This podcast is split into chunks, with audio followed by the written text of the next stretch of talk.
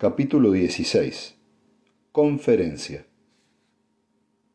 Cuando los 27 mundos comerciantes independientes, unidos por su desconfianza del planeta madre de la Fundación, concertaban entre ellos una asamblea, y cada uno se sentía orgulloso de su propia pequeñez, endurecido por su aislamiento y amargado por el eterno peligro, era preciso vencer negociaciones preliminares de una mezquindad suficiente como para desanimar a los más perseverantes. No bastaba fijar por adelantado detalles tales como los métodos de votación o el tipo de representación, ya fuera por mundos o por población. Estas eran cuestiones de complicada importancia política. No bastaba fijar el asunto de prioridad en la mesa, tanto del Consejo como de la Cena estas eran cuestiones de complicada importancia social. Se trataba del, lugar de reunión, puesto que esto era un asunto mm, de marcado provincialismo, y finalmente las dudosas rutas de, de la diplomacia eligieron el mundo de Radol, sugerido al principio por algunos comentaristas por la lógica razón de su posición central. Radol era un mundo pequeño de los que abundan en la galaxia, pero entre los cuales era una rareza de variedad habitada. Era un mundo, dicho en otras palabras, donde las dos mitades ofrecían los monótonos, eh, monótonos extremos del frío y el calor, mientras la región de vida posible era la franja de zona crepuscular. Un mundo semejante parece invariablemente inhóspito a los que no lo han visitado, pero hay lugares estratégicamente situados y Radol City era uno de ellos. Se extendía a lo largo de las suaves laderas de las colinas, situadas frente a la cordillera que delimitaba el hemisferio frío y detenía la masa de hielo. El aire cálido y seco acariciaba las ciudades que recibían el agua de las montañas y Radol City era un eterno jardín, caldeado por la radiante mañana de un perpetuo junio. Cada casa tenía su jardín florido, abierto a los benignos elementos. Cada jardín era un lugar de horticultura forzada, donde las plantas de lujo crecían en fantásticas formas para ser exportadas al extranjero, hasta que Radol casi se convirtió en un mundo productor, una vez de, en vez de un típico eh, mundo comerciante. De este modo, a su manera, Radol City era un pequeño mundo de suavidad y lujo en un horrible planeta, un minúsculo Edén, y este hecho fue también un factor influyente en la lógica de la elección. Los extranjeros llegaron de cada uno de los otros 26 mundos comerciantes, delegados, esposas, secretarios, periodistas, naves y tripulaciones, y la población de Radol casi se dobló, por lo que sus recuerdos tuvieron que sus recursos tuvieron que estirarse hasta el límite. Todos comían a voluntad, bebían sin límite y no dormían en absoluto. Sin embargo, había pocos entre aquellos vividores que no fueran intensamente conscientes de que toda la galaxia ardía con lentitud en una especie de guerra quieta y adormecida, y entre los que tenían esta conciencia los había de tres clases. La primera estaba constituida por los que sabían muy poco y rebosaban confianza. Uno de ellos era el joven piloto espacial que llevaba la escarapela de Heaven en la villa de su gorra y que consiguió, sosteniendo la copa ante los ojos, reflejar en ella los ojos de la sonriente radoliana que estaba frente a él.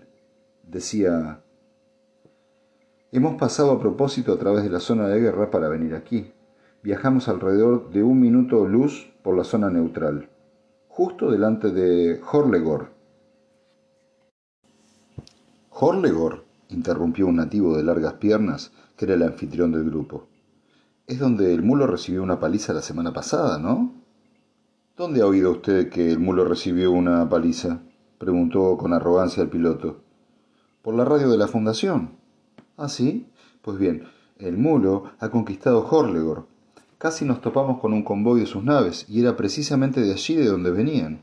No recibe una paliza quien se queda en el campo de batalla, y quien ha dado la paliza se aleja a toda prisa. Alguien dijo en voz alta, No hable de ese modo. La fundación siempre acaba venciendo. Usted espere y se convencerá. La vieja fundación sabe cuándo ha de volver. Y entonces, ¡pum! El hombre estaba ligeramente borracho y sonrió entre dientes. Sea como fuere, replicó el piloto de Heaven tras una corta pausa, vimos las naves del mulo y tenían muy buen aspecto. Incluso les diré que parecían nuevas. ¿Nuevas? repitió el nativo con perplejidad. ¿Las construyen ellos mismos? Rompió una hoja de una rama colgante, la olió delicadamente y se la metió en la boca. Mientras la masticaba, la hoja despidió un jugo verdoso y un olor de menta. ¿Está diciéndome que han vencido a las naves de la Fundación con artefactos caseros? Continúe. Nosotros las vimos, amigo, y yo sé distinguir entre una nave y un cometa.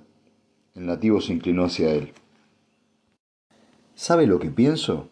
Escuche, no se engañe usted mismo, las guerras no empiezan por sí solas y nosotros contamos con un grupo de gente astuta que nos gobierna y que sabe muy bien lo que hace. El borracho dijo con la voz repentinamente alta. Observe la fundación, esperan hasta último minuto y entonces ¡pum! sonrió con la boca abierta a la muchacha que se apartó de él. El radoliano prosiguió. Por ejemplo, amigo, tal vez usted Piense que el mulo está dirigiendo el, el cotarro, pero no es así. Movió horizontalmente un dedo. Por lo que he oído decir, y en boca de gente importante, no lo dude, trabaja para nosotros. Nosotros le pagamos, y es muy probable que hayamos construido esas naves. Seamos realistas al respecto, es muy probable que sea así. Es evidente que a la larga no puede derrotar a la Fundación, pero puede fastidiarla, y cuando lo hace, intervenimos.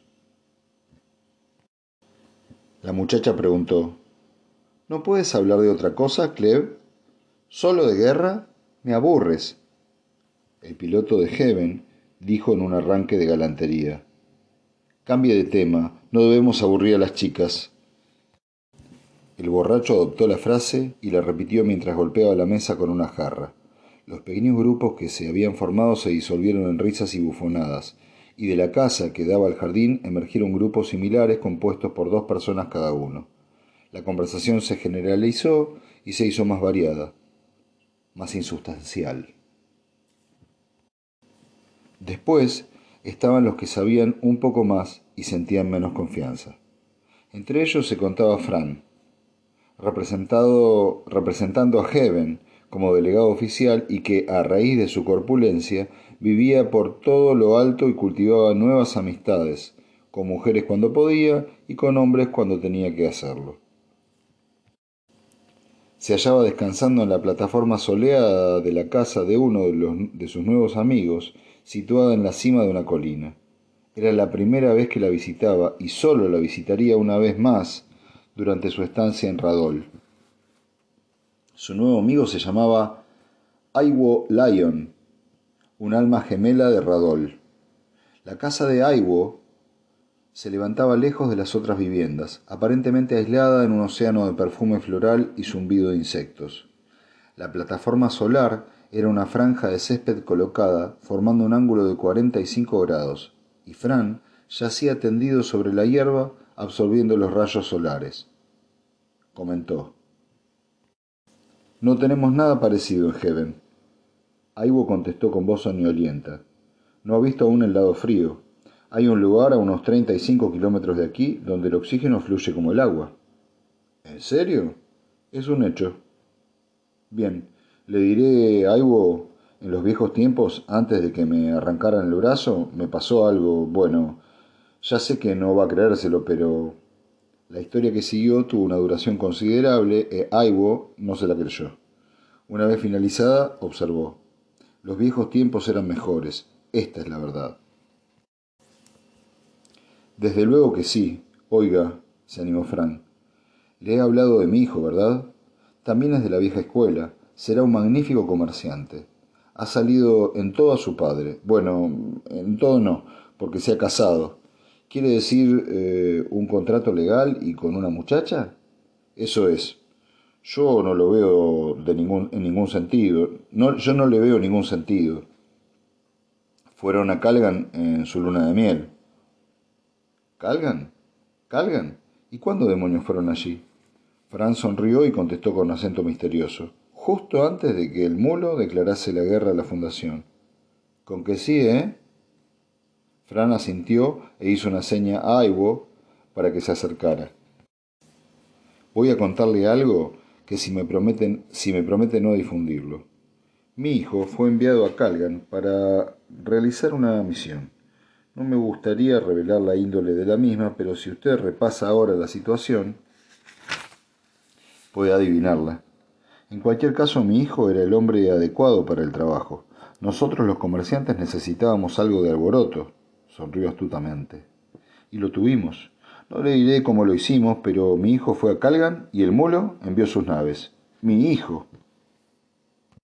Aibo estaba francamente impresionado y también él se puso confidencial. Estupendo. Dicen que disponemos de 500 naves listas para intervenir en el momento apropiado. Fran rectificó en tono autoritario. Y aún más, tal vez. Esto era... Esto es verdadera estrategia, de la clase que me gusta. Se, se pellizcó la piel del vientre. Pero no olvide que el mulo es también un chico listo. Lo ocurrido en Horlegor me preocupa. Tengo entendido que perdió diez naves. Sí, pero tenían cien más y la fundación se vio obligada a retirarse. Está muy bien que derrotemos a esos tiranos, pero no me gusta que tardemos tanto. Y sacudió la cabeza. Me pregunto de dónde sacará el mulo sus naves. Corre el rumor de que nosotros las fabricamos para él. ¿Nosotros? ¿Los comerciantes? Heaven tiene los mayores astilleros de todos los mundos independientes y no hemos hecho ninguna nave que no fuera para nosotros. ¿Supone que algún mundo puede construir una flota para el mulo sin tomar la precaución de una acción conjunta? Esto es... esto es un cuento de hadas. Entonces, ¿dónde las consigue? Franz se encogió de hombros. Las fabricarán ellos mismos, supongo.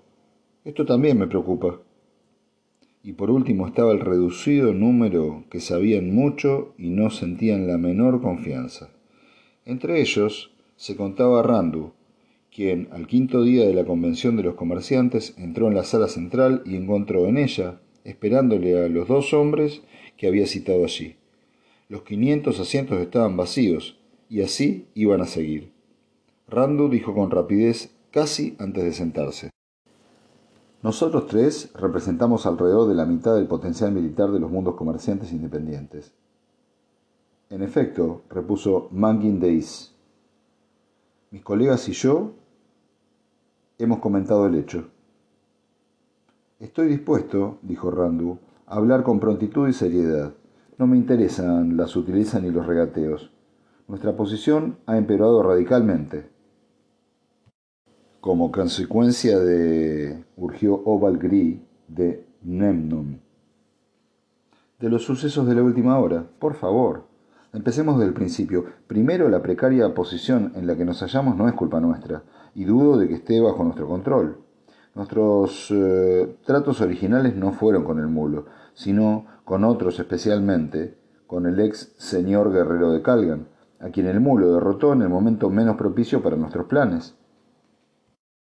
Sí, pero ese mulo es, un digno sustituto, adujo Magnin.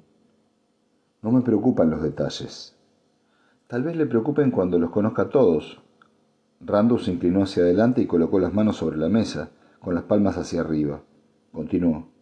Hace un mes envié a Calgan a mi sobrino y a su esposa. ¿A su sobrino?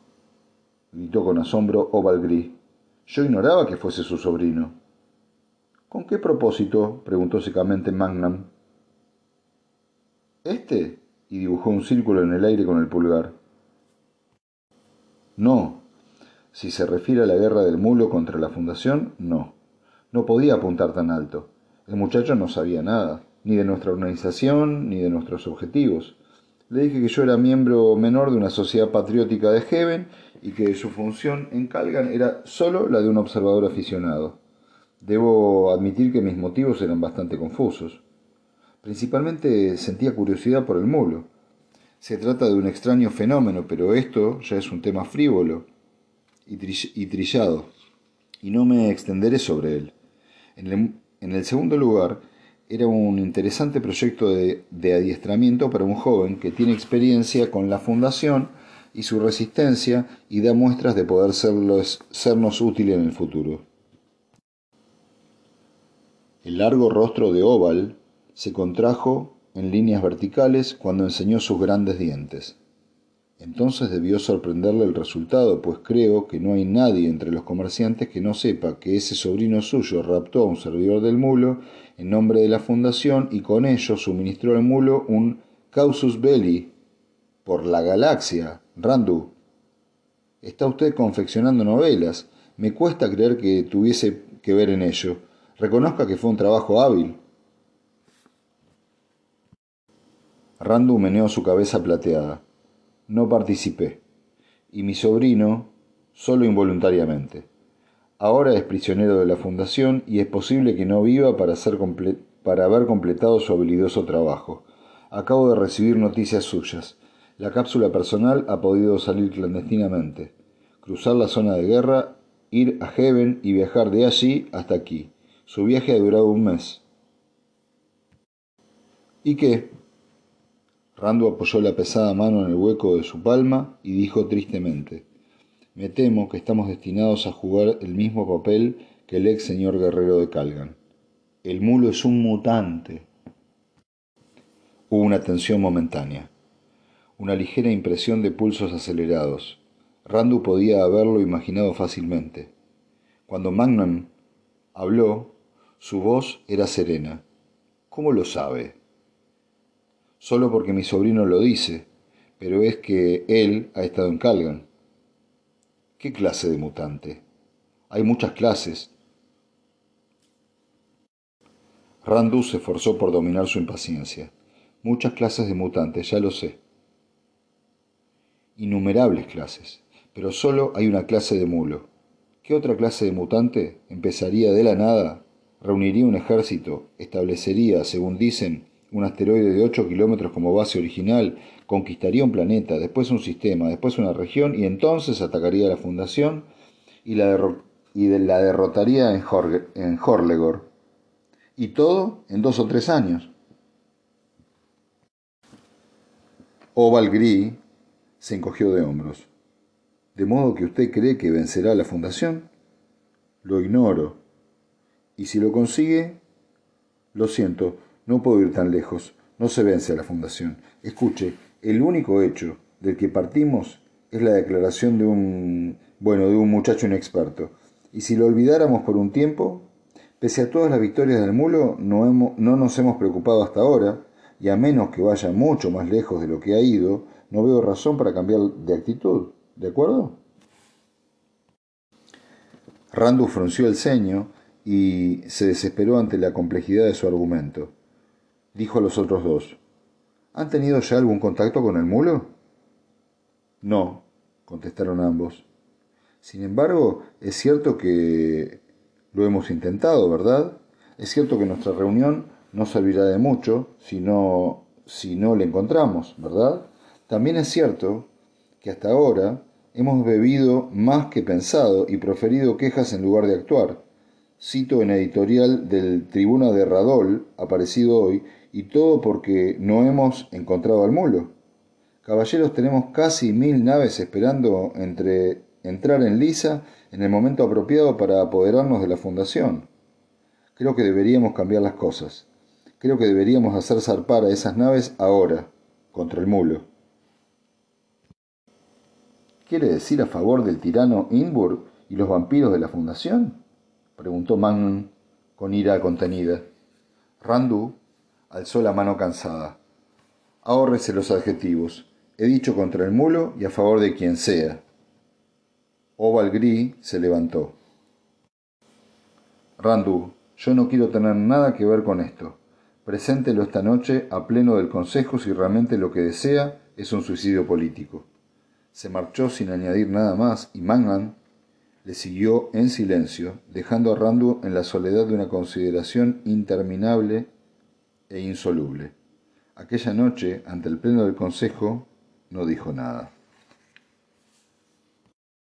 Oval Gris irrumpió en su habitación a la mañana siguiente. un oval gris someramente vestido y que no se había afeitado ni peinado. Randu le miró con tanto asombro que se le cayó la pipa de la boca. Oval dijo con voz brusca y ronca. Nemon ha sido bombardeado a traición desde el espacio. ¿La fundación? preguntó Randu ceñudo. El mulo, explotó Oval. El mulo. Hablaba rápidamente. Fue deliberado y sin provocación. La mayor parte de nuestra flota se había unido a la flotilla internacional. Las pocas naves que quedaban en la escuadra nacional eran insuficientes y volaron por los aires. Aún no ha habido desembarcos y tal vez no se produzcan, pues se ha informado que la mitad de los atacantes han sido destruidos. Pero se trata de una guerra y yo he venido a averiguar la posición de Heaven en esta coyuntura. Estoy seguro de que Heaven se adherirá al espíritu de la Carta de la Federación, ¿lo ve? También nos atacan a nosotros. Este mulo es un loco. ¿Acaso puede derrotar al universo? Vaciló, se sentó y agarró la muñeca de Randu. Nuestros escasos supervivientes han informado de la posesión por parte del mulo del enemigo de un arma nueva, un depresor de campo atómico. ¿Un qué? Oval prosiguió, la mayoría de nuestras naves se han perdido porque les han fallado sus armas atómicas. No puede deberse a sabotaje ni accidente. Tiene que haber sido un arma del mulo. No ha funcionado de manera perfecta.